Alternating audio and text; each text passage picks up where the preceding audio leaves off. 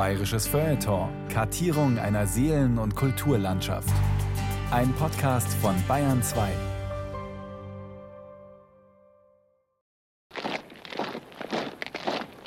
Schlafen, aufstehen, arbeiten, essen. Schlafen, aufstehen, arbeiten, essen. Schlafen, aufstehen, arbeiten, essen. Schlafen, aufstehen, arbeiten, essen.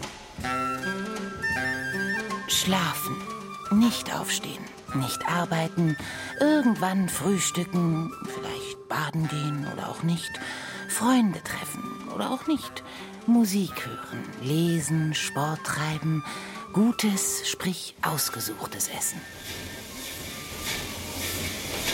Menschen sind Gewohnheitstiere und das ist gut so. Ohne Routine wäre die Komplexität menschlichen Lebens Sehen, hören, riechen, denken, handeln, Geld verdienen, Geld ausgeben, sich vermehren, sterben, nicht zu bewältigen. Ohne Unterbrechung freilich wäre die Routine nicht zu ertragen, weshalb Die Regel so wertvoll ist wie die Ausnahme. und die Ausnahme so wertvoll wie die Regel. Auch wenn sich der Feiertag zur Feier oftmals wie die Sahara zum Sandkuchen verhält und entsprechend viele Arbeitnehmer regelmäßig in seiner weiten und öden Langeweile verdursten, Gilt, immer und immer wieder freuen Sie sich, freuen wir uns auf ihn, den Sonn- und Feiertag, auf sie die Ferien. auf es, das Wochenende. Denn wir wissen, der nächste Feiertag wird eine Torte. Schlafen, nicht aufstehen, nicht arbeiten, spät frühstücken, sich entspannen, durchatmen, die Sonne küssen, den Sinn des Lebens in eine hübsche Blumenvase stellen, mit Gott chatten, frohlocken, das Fell einer Katze streicheln. Die Sonn- und Feiertags-Sandkuchentorte. Psychogramm einer Unzeit von Thomas Kernert.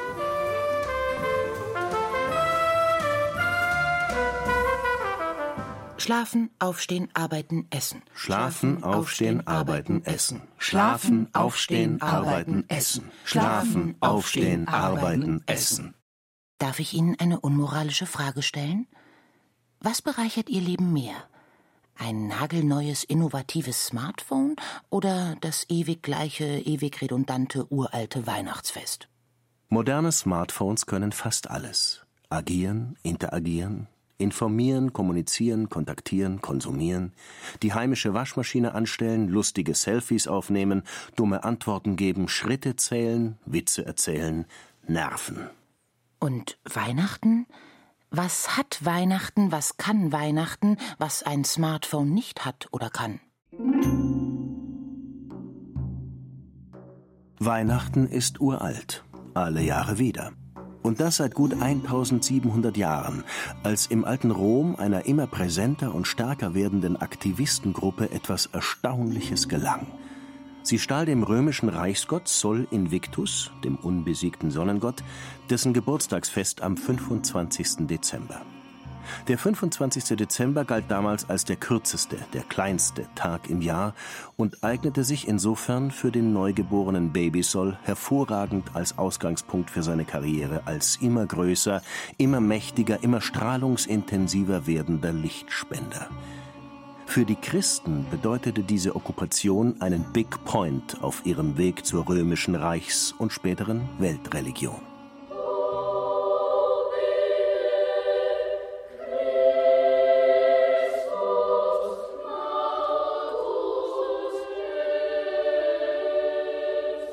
Entsprechend unverrückbar ließ sich dieser Festtag im christlichen Kirchenjahr nieder.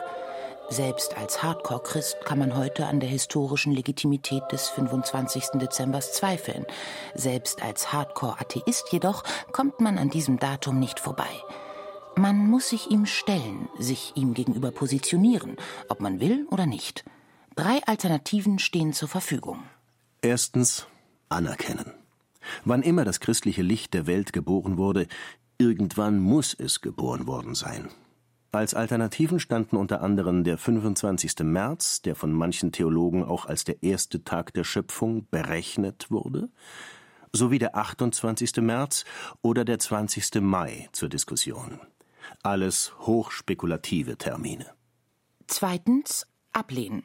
Kann man, ist aber nicht ganz einfach. Spätestens seit Weihnachten zum Potlatsch des Kapitalismus mutierte, fällt es schwer, keinen Weihnachtsbaum aufzustellen, keine Elektronikartikel zu verschenken, keine Weihnachtsgans zu schlachten. Drittens Shoppen. Theologisch sicherlich die neutralste Position. Selbst der Herr Pfarrer gönnt sich am Tag der Tage unter der mehrfarbig blinkenden LED-Lichterkette eine Schnapspraline mehr. Shopping belastet im Zweifelsfall zwar den Überziehungskredit, entlastet aber temporär die Konsumgier. Wer in den Wochen vor Weihnachten klug geshoppt hat, braucht sich in den Wochen danach nicht der Frage Smartphone oder Weihnachten zu stellen. Er hat beides.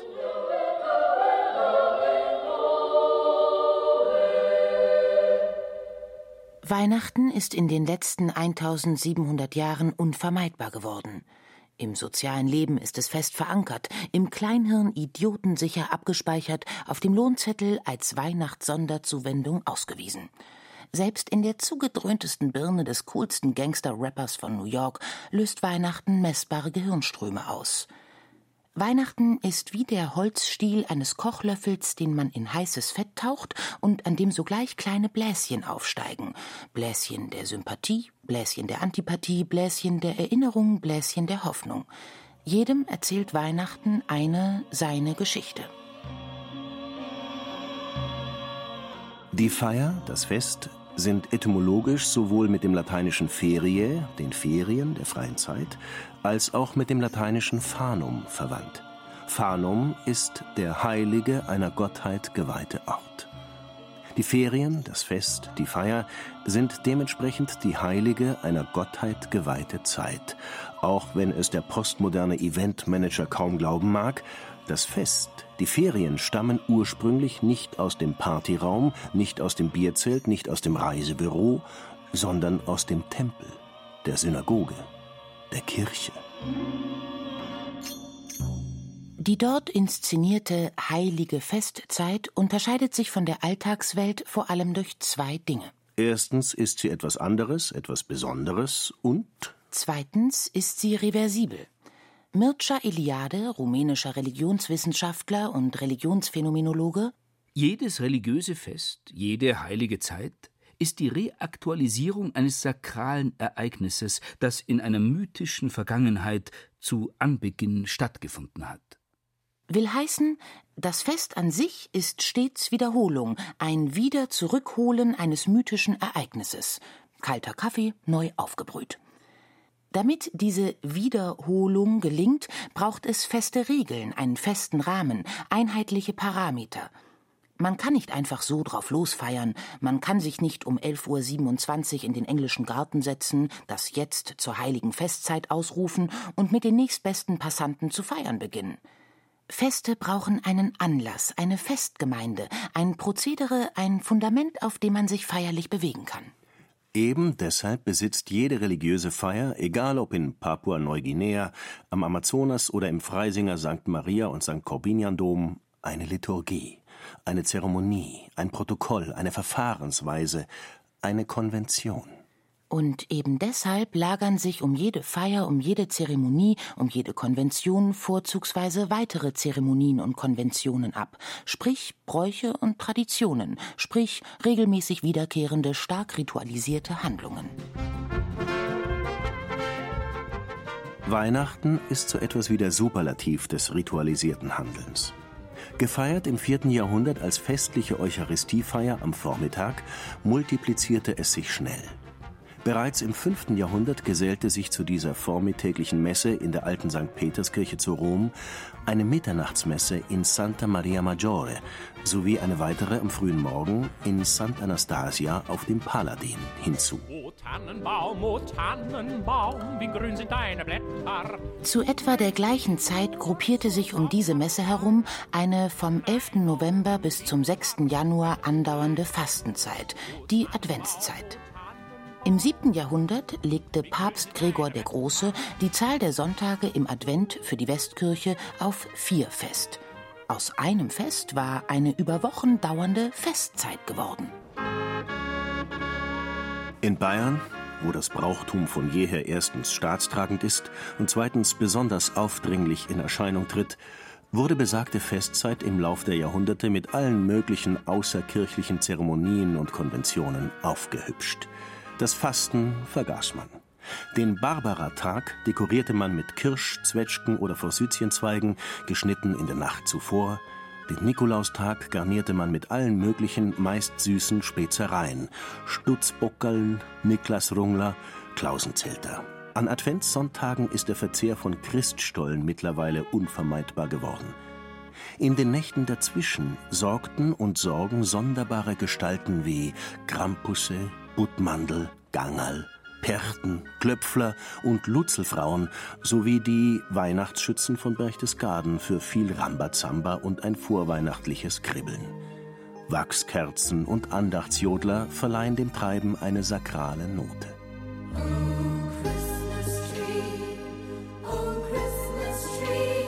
Für die totale Ritualisierung sorgte sodann der Kapitalismus.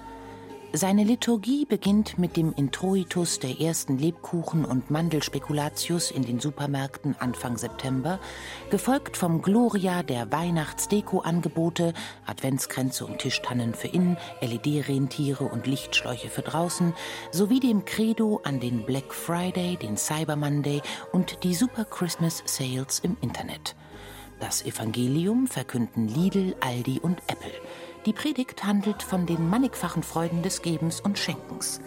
Die heilige Wandlung vollzieht sich immer dann, wenn die Gläubigen niederknien, ihre Kreditkarten zücken und sich Euros transsubstantiationsartig in edle Konsumartikel, erlesene Schaumweine und Trüffelpastete verwandeln. In den Fürbitten gedenken wir schlussendlich mit einem Extra-Obolus für Miserior, Brot für die Welt und Aktion Mensch der auf Heu, Stroh und anderen inadäquaten Materialien Geborenen.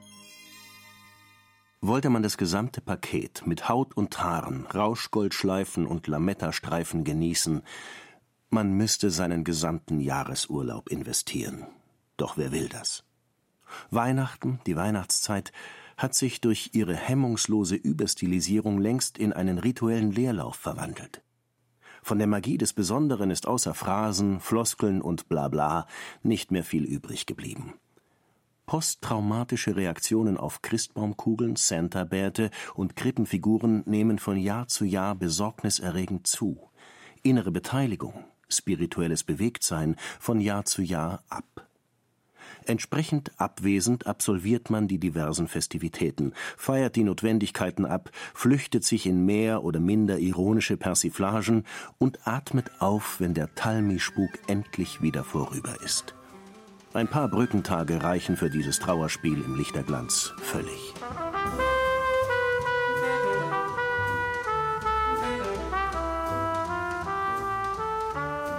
Nur die mutigsten der Mutigen geloben sich, nächstes Jahr machen wir alles anders. Nächstes Jahr machen wir aus all den schlappen Spekulatius, den harten Lebkuchen und den überzuckerten Dominosteinen eine spektakuläre Dominus-Lebkuchentorte. Nicht das ist das Kunststück, eine Zuckertorte zu backen, soll Nietzsche so oder so ähnlich einmal gesagt haben, sondern solche zu finden, welche sich an ihr erfreuen. Schlafen, aufstehen, arbeiten, essen. Schlafen, aufstehen, arbeiten, essen. Schlafen, aufstehen, arbeiten, essen. Schlafen, aufstehen, arbeiten, essen. Es gibt eine Frage. Eine verrückte Frage.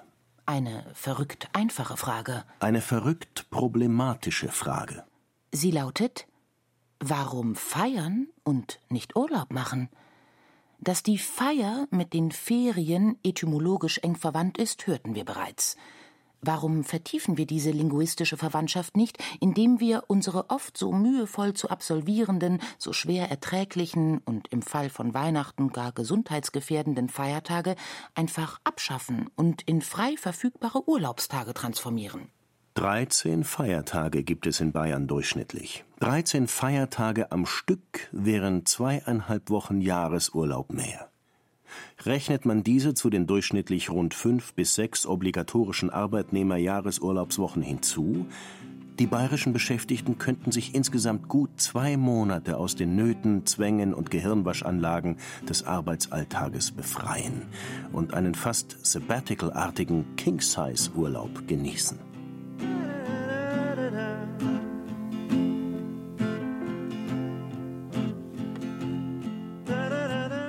Zwei Monate lang nichts tun ist etwas ganz furchtbar Heiliges, weil schier Unvorstellbares.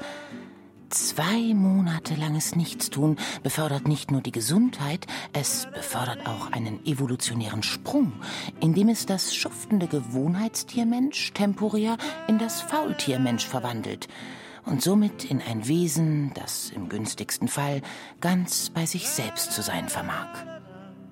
Das Faultiermensch ist ein Tier, das die Entfremdungen, die die Arbeit ihm permanent zufügt, zumindest für einen herrlich langen XXL-Augenblick ignorieren kann. Das Faultiermensch ist das Ziel der Evolution, weil es für einige Zeit ins Paradies zurückkehrt.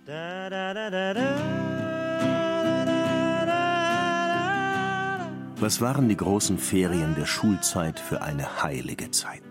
Sie waren es, weil die Zeit in jungen Jahren noch richtige Dauer besaß und die großen Sommerferien insofern noch die Kraft für eine richtige Unterbrechung besaßen. Eine Unterbrechung, wie sie kein Wochenende, kein Feiertag und noch nicht einmal die Weihnachts- oder Osterferien zustande brachten. Letztere waren allesamt nur Pausen, Verschnaufpausen, Mittagspausen, Zigarettenpausen, mal kürzer, mal länger. Die Faulheit, die sie ermöglichten, hatte etwas Gehetztes, weil Widersprüchliches an sich. Schnell faul sein, schnell nicht schnell sein, geht nicht. In den großen Ferien hingegen hatte man zumindest ansatzweise die Zeit, sich von seinem Schülerdasein zu verabschieden und in eine andere Daseinsform hineinzuschnüffeln.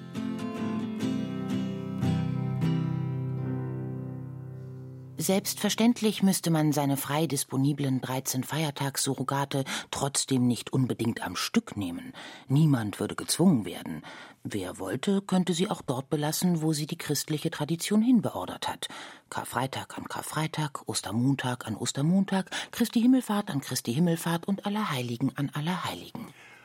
Eine andere Idee bestünde darin, sich religiös ein wenig flexibler zu bewegen. Warum stets nur dezidiert christliche Feiertage begehen? Verfügt der eine Gott nicht über viele Wohnungen? Warum nicht auch einmal ein, zwei jüdische oder islamische Festtage ins Unterhaltungsprogramm einbeziehen?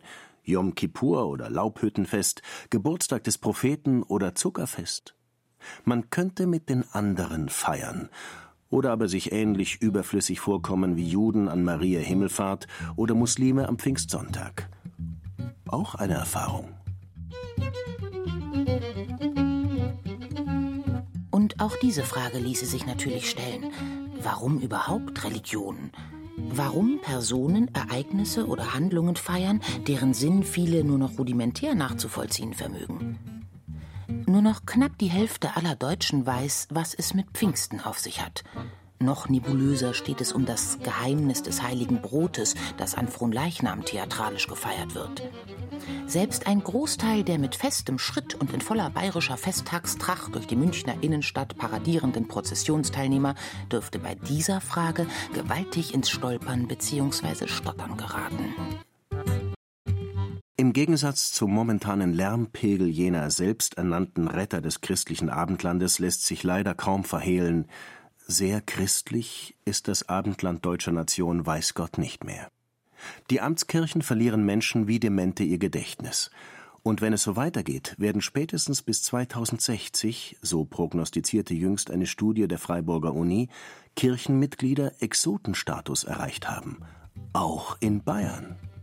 Und dann? Gäbe es immerhin noch die Möglichkeit, sich im säkularen Bereich umzusehen. Die Zeit Tag für Tag mit Jahr für Jahr zu repetierenden Festen zu möblieren, ist keine exklusive Zwangshandlung des immerwährenden Heiligenkalenders. Institutionen und Organisationen der exotischsten Provenienz rufen fast tagtäglich irgendeinen schönen Tag zum immerwährenden Tag ihres Anliegens aus. Längst schon sind die internationalen Jahrweiser mit den exotischsten Feier- und Gedenktagen angefüllt. Ein amerikanischer Radiosender rief 2001 beispielsweise den 26. Januar zum Ehrentag der Luftpolsterfolie aus. Zum World Human Spirit Day, zum Tag des menschlichen Geistes, erklärte ein gewisser Michael Levy, amerikanischer Autor, den 17. Februar. Prostituiertenverbände in aller Welt begehen am 2. Juni den Internationalen Hurentag. Moralisch wesentlich bedenklicher ist der 3. Juli, der Tag der Klimaanlage. Klimaanlagen sind Klimakiller. Am 26. August ließe sich darüber hinaus über Sinn und Unsinn eines Hygieneproduktes nachdenken, für das alljährlich mindestens 15 Millionen Bäume ihr Leben lassen müssen. Es ist der Tag des Toilettenpapiers. Wer davon Schädelsausen bekommt, sei auf den 5. September verwiesen. Kopfschmerztag. Der Bundesverband Deutsche Schmerzhilfe informiert.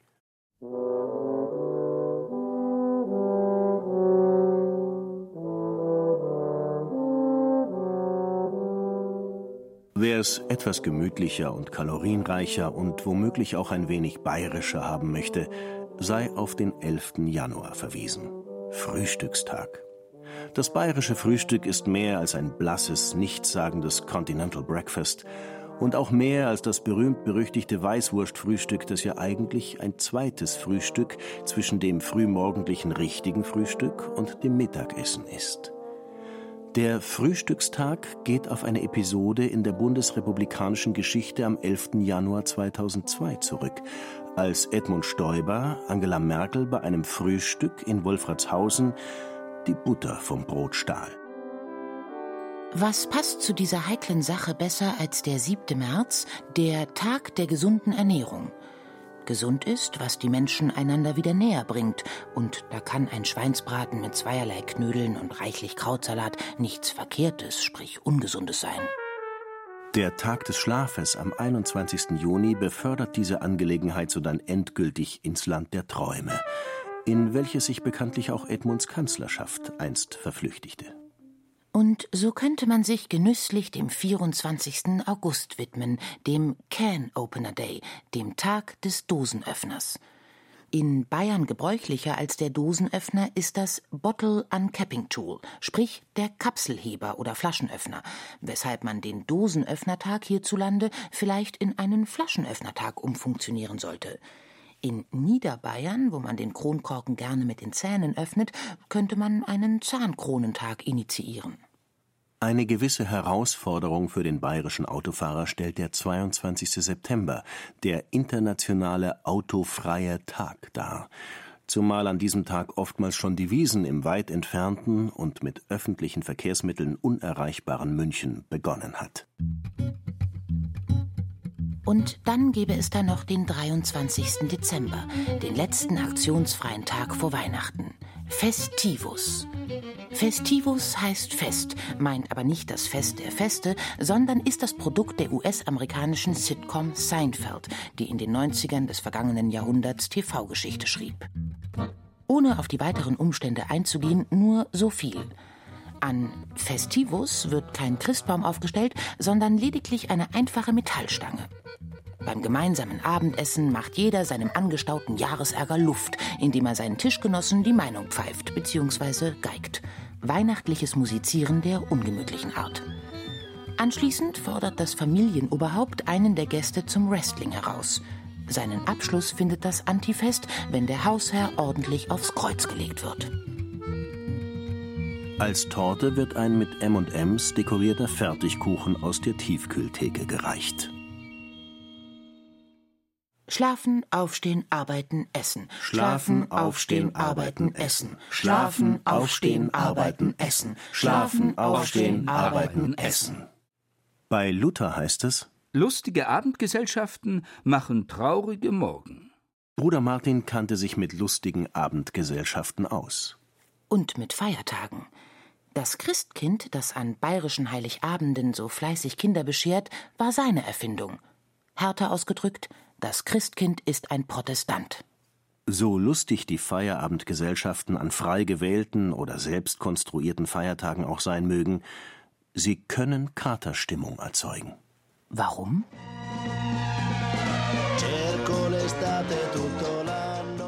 Weil Bayern nicht nur ein räumliches, sondern auch ein zeitliches Gesamtkunstwerk ist. Nicht nur Raum und Landschaft, sondern auch Zeit und Rhythmus spielen in ihm eine wichtige Rolle. Niemand käme auf die Idee, die Alpen abzutragen und die dadurch frei gewordene Fläche in ein riesiges Binnenmeer umzuwandeln. Sicherlich, Das Projekt hätte einen beträchtlichen Freizeitwert. Im Zusammenspiel mit einer soliden Erderwärmung könnte man an den Ufern Teile des Gardasees, der Adria und der Riviera nachbauen und sich so die Anfahrt nach Rimini, Cinque Terre und die Staus am Brenner und bei Torbole ersparen.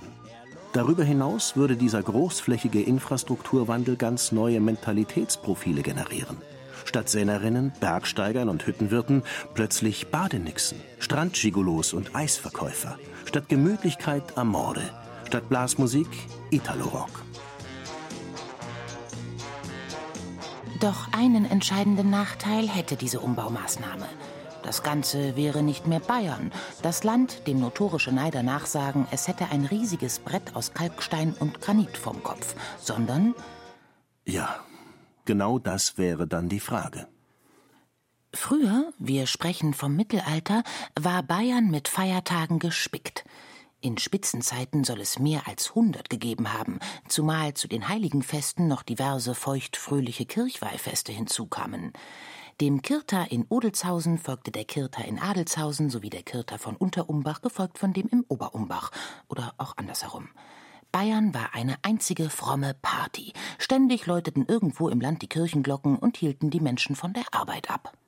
Das viele Feiern bedeutete natürlich nicht, dass die Arbeit liegen bleiben durfte. Äcker mussten gepflügt, Kühe gemolken, Schweineställe ausgemistet werden. Entsprechend kurz gestalteten sich die Feierabende, und in der Früh wurden die Gockel von den Knechten und Mägden geweckt und nicht umgekehrt. Das prägte Mensch, Tier und Land. Die schnelle Folge von Fest und Arbeit, Arbeit und Fest formte die bayerische Zeit und die Augenringe.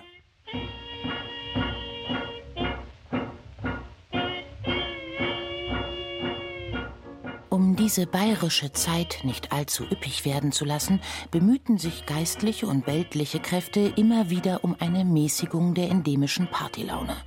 Meist waren es die weltlichen Kräfte, die bei den Geistlichen um mehr Feierpausen baten. Und mitunter ließen sich letztere überreden. 1642 reduzierte Papst Urban VIII. die jährliche Festtagszahl auf 34, darunter natürlich Weihnachten, Ostern, Pfingsten, des Weiteren unter anderem die acht Aposteltage sowie Josephi am 19. März, Georgi am 23. April und Michaeli am 29. September. An Josephi hatte die halbe männliche Einwohnerschaft Bayerns Namenstag, weshalb sie gern dem Josef Umtrunk frönte.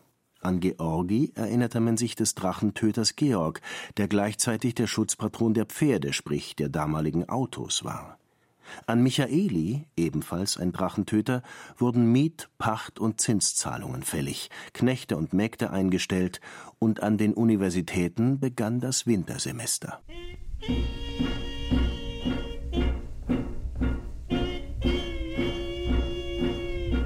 Zweiter Kahlschlag gegen das fromme Feiern erfolgte 1772 durch Papst Clemens XIV.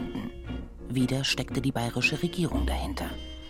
Clemens kassierte die acht Aposteltage sowie die Feiertage der heiligen Anna, der heiligen Maria Magdalena und der heiligen Katharina. Alle Anna, Lenis und Katis zogen lange Gesichter. Ihre Feiertage fielen fortan ins Wasser. Als besonders ärgerlich empfand man im männlichen Bayern indes die Suspendierung der beiden Lindwurmbezwinger Georg und Michael. Dies rührte an patriarchale Gefühle.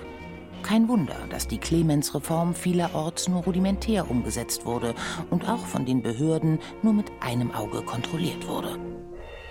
In einem Lehrbuch zur Liturgik, erschienen 1840 in Passau, heißt es: Hierdurch entstanden vielerlei Festtage.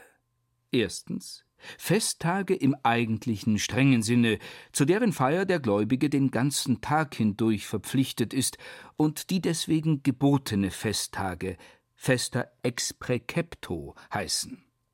Zweitens Festtage, die bloß vom Klerus im Gotteshause begangen, hievon Chorfeste, Festa Chori genannt, und den übrigen Gläubigen höchstens im Kalender angezeigt werden.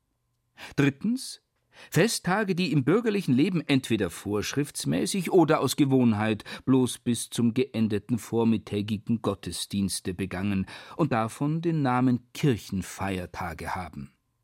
Und endlich viertens abgewürdigte, abgeschaffte Feiertage.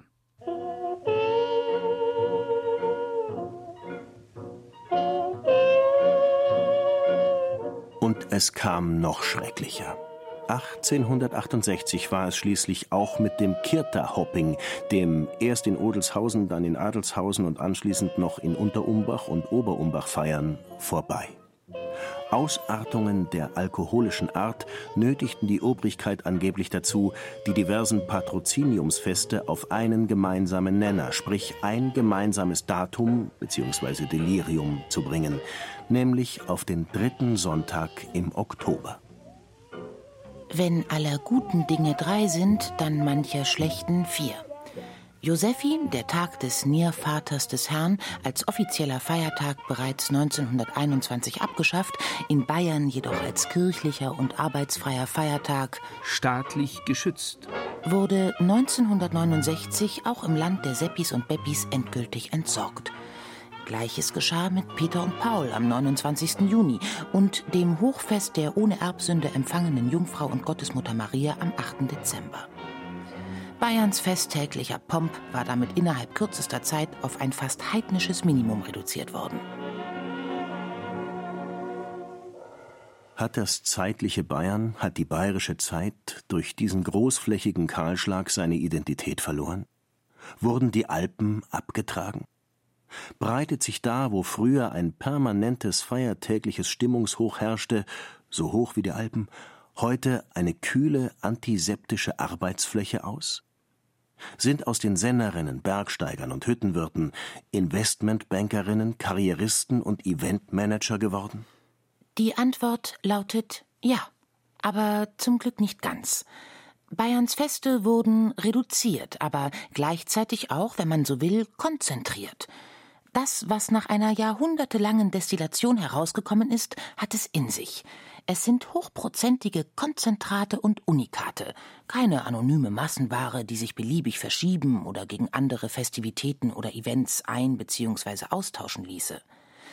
Die bayerischen Feiertage riechen und schmecken nach Bayern, weil sie nach einem langen Verdichtungsprozess so nur in Bayern zur Aufführung gebracht werden. Das gilt für Weihnachten mit seinem typisch bayerischen Alpendekor ebenso wie für Ostern mit seiner Kräutersuppe am Gründonnerstag, seinem berühmt-berüchtigten Tanzverbot am Karfreitag und seinem Georgiritt am Ostermontag. Auch an Pfingsten wird viel geritten, feierlich geschritten und ebenso gesungen. Apropos, dass die Prozessionen in Bayern so beliebt sind, hat mit Zufall nichts zu tun. Ob in frommer Formation wie an Fronleichnam oder Maria Himmelfahrt oder in heiterer bzw. ausgelassener Stimmung wie bei den vielen regionalen Festumzügen, stets putzen sich die Teilnehmer dem Anlass entsprechend heraus und präsentieren sich in vollem Ornat. Der Subtext lautet immer Hier marschiert Bayern auf. Und zwar in Reih und Glied, sprich unverrückbar. Mit den regionalen Festumzügen wurde bereits angedeutet, auf welche Art und Weise sich die bayerische Feiertagskultur, die bayerische Zeit, in den letzten Jahrhunderten trotz staatlich-kirchlicher Beschneidung remunitionierte. Mit dem Feiern ohne Feiertag. Es wäre müßig, alle regelmäßig in Bayern jenseits kirchlicher Anlässe stattfindenden Festumzüge aufzuzählen. Es wäre müßig, alle regelmäßig in Bayern jenseits kirchlicher Anlässe stattfindenden Dorf- bzw. Volksfeste aufzuzählen.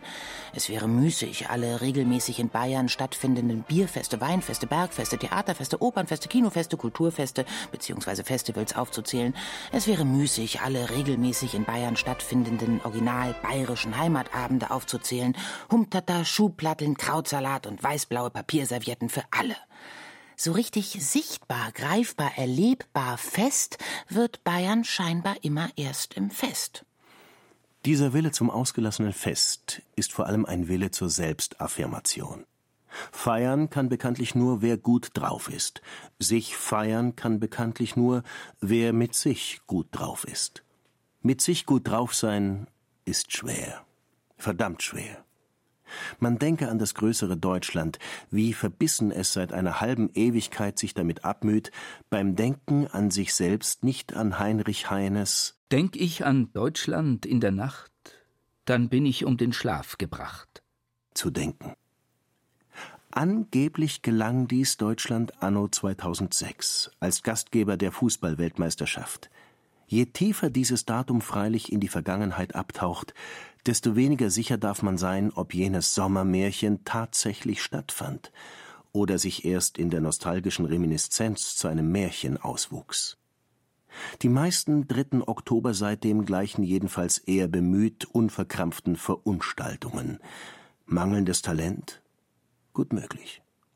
Goethe stellte schon weit über hundert Jahre vor der Erbsünde der Nazizeit fest, was die öffentlichen Feierlichkeiten betrifft, so teilt sich die Welt wirklich in eine Tages- und Nachtseite. Und leider befinden wir uns auf der letzteren. Bayern hat keinen 3. Oktober, keinen 4. oder 14. Juli, keinen Official Birthday der Queen. Dafür aber kirchliche und nicht-kirchliche Feste zuhauf, in deren Epizentren immer und immer wieder Bayern steht und marschiert. Und kurz bevor man dann glückstrunken die Wiesen verlässt, versucht man noch schnell seinen riesigen Schädel durch die an einem überzuckerten Lebkuchenherzen mit der magentafarbenen Aufschrift heißer wilder Tiger befestigte Schleife zu bekommen. Dann wird's dunkel.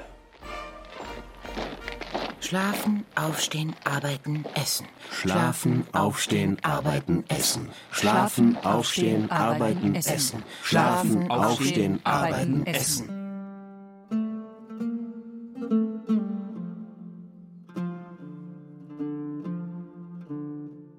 Völlig zu Recht gibt es unter der glücklichen, von Schichtarbeit weitgehend verschonten Arbeitnehmerschaft lebhaft geführte Diskussionen darüber, welches Erwachen das Schönste sei. Das Freitags, Samstags oder Sonntags Augen aufschlagen. Alle drei Morgen haben, völlig unabhängig von den äußeren Witterungsverhältnissen, ihren spezifischen Charme. Alle drei Tage sind eminent heilige Tage. Im Koran heißt es, der beste Tag, an dem die Sonne aufgeht, ist der Freitag. Adam wurde an diesem Tag erschaffen. An diesem Tag ging er ins Paradies und wurde wiederum an diesem Tag aus diesem verwiesen. Auch das jüngste Gericht wird an diesem Tag anbrechen. Die mitteleuropäische, von Schichtarbeit weitgehend verschonte Arbeitnehmerschaft darf sich an einem Freitagmorgen, auch wenn sich der Wecker wie an jedem normalen Arbeitstag daneben benimmt, auf zwei bis zweieinhalb Paradiestage freuen, beziehungsweise viel wichtiger noch, vorfreuen. Vorfreude ist bekanntlich die größte aller Freuden. Zweifellos stellt das Wochenende The Weekend Fine Settimana eine der nachhaltigsten Erfindungen der Menschheitsgeschichte dar. Es revolutionierte die Zeit ähnlich gravierend wie das Auto den Raum. Durch das Wochenende wurde die Zeit individuell plan und bereisbar – dass es die drei heiligen Tage der drei großen Weltreligionen zumindest teilweise in sich vereint, wurde in seiner theologischen Tiefe bis dato noch nicht einmal ansatzweise durchdacht. Liegt es an seinem überschaubaren Alter? In der Bundesrepublik Deutschland durfte man sich noch in den 60er Jahren glücklich schätzen, in seinen vollen Genuss zu gelangen. Heute ist es in den Industriestaaten ein Massenartikel wie Cornflakes oder Flachbildschirme. Heute versorgt das Wochenende den bayerischen Menschen mit gleichmäßig über das Jahr verteilten freien Tagen und damit mehr oder minder mechanisch mit jener schnellen Folge von Fest und Arbeit, welche einstmals die bayerische Zeit ausmachte.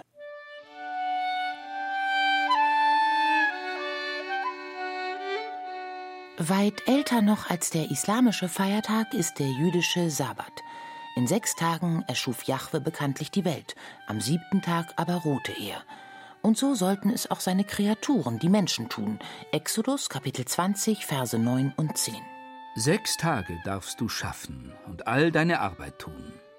Der siebte Tag ist ein Ruhetag, dem Herrn, deinem Gott, geweiht. An ihm darfst du keine Arbeit tun. Du und dein Sohn und deine Tochter dein Sklave und deine Sklavin und dein Vieh und dein Fremder in deinen Toren. Der Großteil der bayerischen Bevölkerung denkt heutzutage am Samstagmorgen nicht an Exodus Kapitel 20, Verse 9 und 10, sondern an gar nichts, denn er schläft noch. Obwohl der Samstag nicht heilig und deshalb auch streng genommen kein Sonn- oder Feiertag ist, ist er uns doch sehr wohl heilig. Heilig als ein Tag, an dem nicht nur Gott ruht, sondern ebenso der elektronische Massenzahlungsverkehr der Bundesbank, so wie auch wir, der überwiegende Teil der von Schichtarbeit weitgehend verschonten Arbeitnehmerschaft. Auch wenn Exodus Kapitel 20 Verse 9 und 10 nicht mehr unser Denken bestimmen, unser Handeln schon. Denn sie trennen bis heute die Arbeit von der Muße, den Homo faber vom Homo festivus, den Alltag von der anderen und besonderen Seite des Lebens. Mit dem späten Erwachen am Samstagmorgen ist freilich die Ruhezeit jener anderen und besonderen Seite des Lebens bereits weitgehend absolviert. Der moderne bayerische Samstag ist kein statischer Faulenzertag, sondern ganz im Gegenteil ein Phänomen der Akkumulation. An Samstagen will der Mensch ganz besonders viel Leben anhäufen, ansammeln, zusammenraffen. Leben, das ihm unter der Abstinenz der Arbeit nicht zugänglich zu sein scheint. Ganz in diesem Sinn war der Samstag schon weit vor dem modernen Samstag erstens der Badetag, zweitens der Markttag und drittens der Tag, an dessen Ende sich die Dorfbevölkerung zum Tanz traf.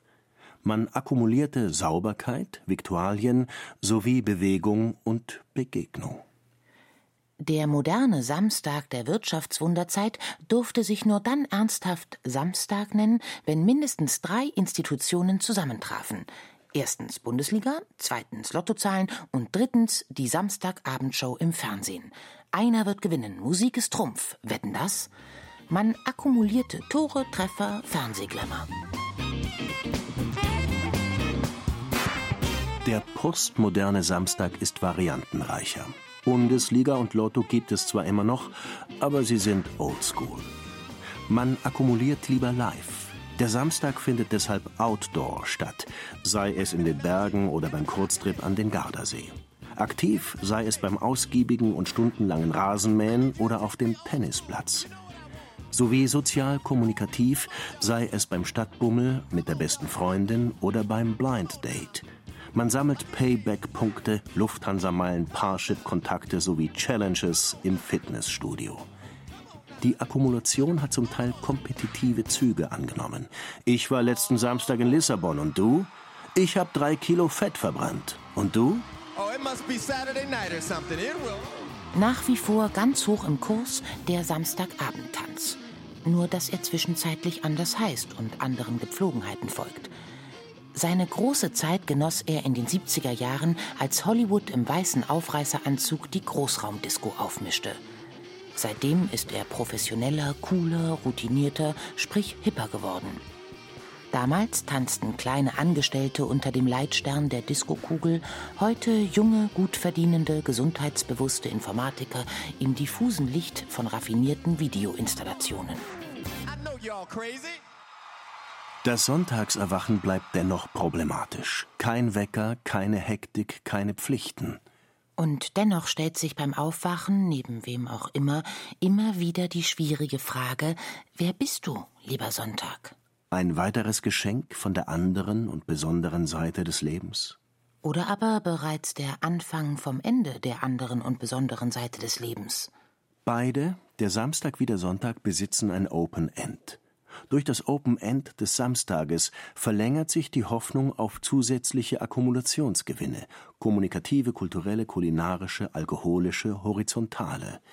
Durch das Open End des Sonntags hingegen strömt bereits die eiskalte Luft des Montagmorgens.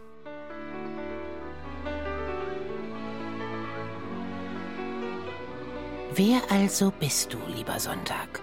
Ein großformatiges Sofakissen im Vintage-Style, mit dem man jenes sonntägliche Open End zumindest zwölf Stunden lang mehr oder minder erfolgreich abzudichten vermag? Oder eine tickende Zeitbombe. Geschichtlich betrachtet war es der römische Kaiser Konstantin der Große, der im Jahre 337 den Sonntag, den Dies Solis, den Tag der Sonne, per Dekret für arbeitsfrei erklärte, so dass jeder seinen kultischen Verpflichtungen nachkommen konnte für die römischen Christen die Gelegenheit, diesen Tag endgültig zu ihrem Tag des Herrn zu machen. An dem nach der Sonne benannten Tage findet die Zusammenkunft von allen, die in Städten oder auf dem Lande herumweilen, an einem gemeinsamen Ort statt. Es werden die Aufzeichnungen der Apostel und die Schriften der Propheten vorgelesen, soweit es die Zeit erlaubt. Wenn dann der Vorleser aufgehört hat, hält der Vorsteher eine Ansprache, in der er ermahnt und auffordert, diesen schönen Lehren und Beispielen nachzufolgen.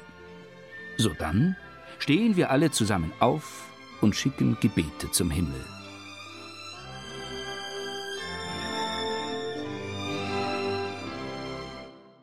In vielen Dörfern und Kleinstädten Bayerns bestimmen diese Worte des Kirchenvaters Justin aus dem zweiten nachchristlichen Jahrhundert bis heute den Verlauf des sonntäglichen Vormittags. Man begreift, der Sonntag ist ein seit knapp 2000 Jahren stark ritualisierter Tag und er ist ein Gemeinschaftstag. In der Kirche versammelt man sich mit der Gemeinde, im Wirtshaus versammelt man sich mit den Spätzeln, beim Sonntagsbraten versammelt man sich mit der Familie.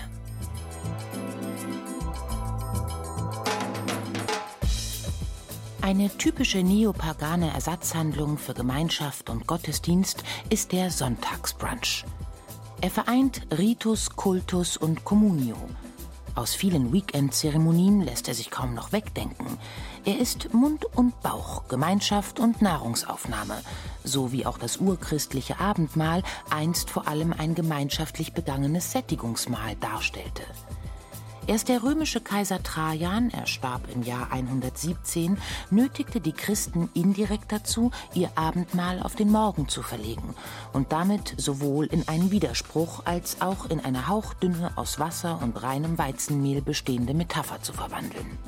Egal jedoch, ob durch den traditionellen Sonntagmittagsbraten um Punkt 12 oder durch das postmoderne frühvormittägliche bis spätnachmittägliche All-You-Can-Eat-Brunchen ermüdet und erschöpft – Beide Varianten münden letztendlich vorzugsweise in das, was sich ab dem 6. nachchristlichen Jahrhundert allmählich als ebenso unerlässlich für das ordnungsgemäße Sonntagnachmittagsritual herauszuschälen begann wie der Sonntagvormittagsgottesdienst.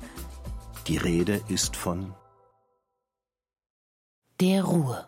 Der Ruhe aller Ruhen. Der Sonntagnachmittagsruhe.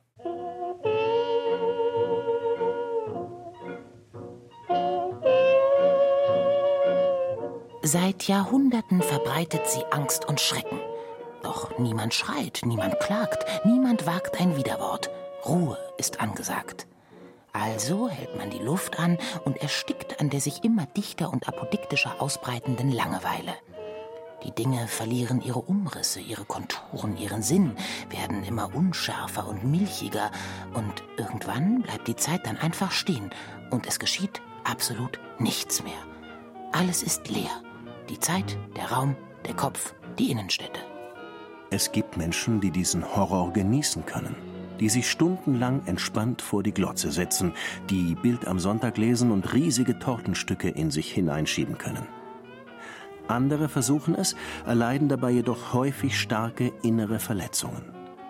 Es ist erschütternd, mit ansehen zu müssen, wie an toten Sonntagnachmittagen Tausende von Münchnerinnen und Münchnern verbissen und mit bleigrauen Gesichtern in den Parks und Grünanlagen der Landeshauptstadt spazieren gehen, kurz davor, sich zu entleiben. Wie sie willenlos durch stickige Museumssäle taumeln oder apathisch vor riesigen Leinwänden sitzen und krampfhaft versuchen, dem Plot irgendeines schwachsinnigen Actionfilms zu folgen. Der Wiener Psychologe und Neurologe Viktor Frankl diagnostizierte diesen Zustand einmal als Sonntagsneurose. Dabei würde der sich allein durch seine Arbeit definierende und in seiner Arbeit findende Arbeitsmensch plötzlich einem existenziellen Sinnvakuum begegnen. Im Normalfall verberge sich dieses Sinnvakuum hinter den zigtausend bunten Beschäftigungsmöglichkeiten reicher Überflussgesellschaften. Im Krisenfall freilich, an beschäftigungslosen Sonntagnachmittagen beispielsweise, könne es geschehen, dass man völlig unvermittelt in den tiefen Abgrund dieser lebensbedrohenden Sinnlehre blickt. Ob derlei Erläuterungen dem verzweifelt gegen die Sonntagnachmittagsruhe ankämpfenden Individuum kurzfristig Trost spenden, kann bezweifelt werden. Gut möglich, dass sie die Lage eher noch verschärfen. Wäre man jetzt in Rom, man könnte wenigstens eine sonntägliche Papstaudienz besuchen, wären gerade Landtags- oder Bundestagswahlen, man könnte zum Wählen gehen. So aber ist es leicht möglich, dass man sich am Ende ins Internet flüchtet. Im Internet gibt's für und gegen alles ein Mittel. Sieben Tage die Woche, 24 Stunden am Tag. So wird der Sonntagnachmittag ganz bestimmt nicht langweilig. Perfekter Sonntag, nie mehr Langeweile. 20 Tipps für einen tollen Sonntag in München. Erstens an der Isar spazieren gehen, zweitens für Kleingeld ins Museum gehen, drittens ins Kino gehen. Jetzt heißt es Ruhe bewahren. Gleichmäßig ein- und ausatmen und bloß nicht auf dummen Gedanken kommen. Tatort am Abend ist Gift gegen Langeweile, ebenso Anne Will. Auf den letzten Metern bewirkt der Tunnelblick bisweilen Wunder. Klicken Sie sich aus, schotten Sie sich ab, setzen Sie sich Kopfhörer mit Trance-Musik auf, konzentrieren Sie sich nur noch nach vorne. Was nehmen Sie wahr? Hören und schauen Sie genau hin, lassen Sie sich nicht ablenken.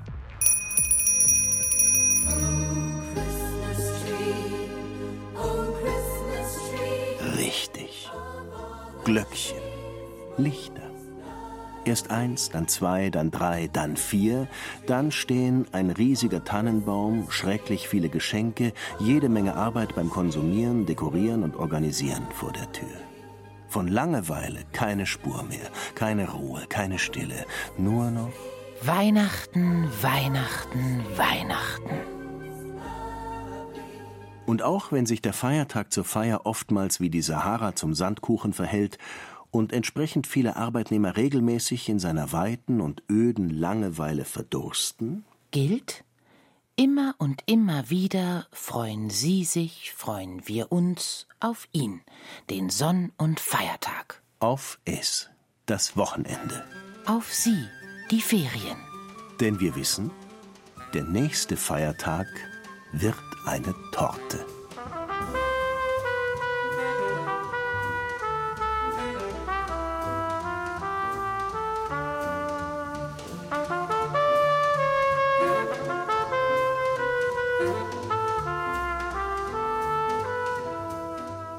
Sonn- und Feiertag Sandkuchentorte. Psychogramm einer Unzeit. Sie hörten ein bayerisches Feuilleton von Thomas Kernert. Es sprachen Xenia Tilling, Udo Wachtfeitel und Peter Weiß. Ton und Technik Susanne Herzig. Regie der Autor. Redaktion Ulrich Klenner. Eine Produktion des Bayerischen Rundfunks 2019.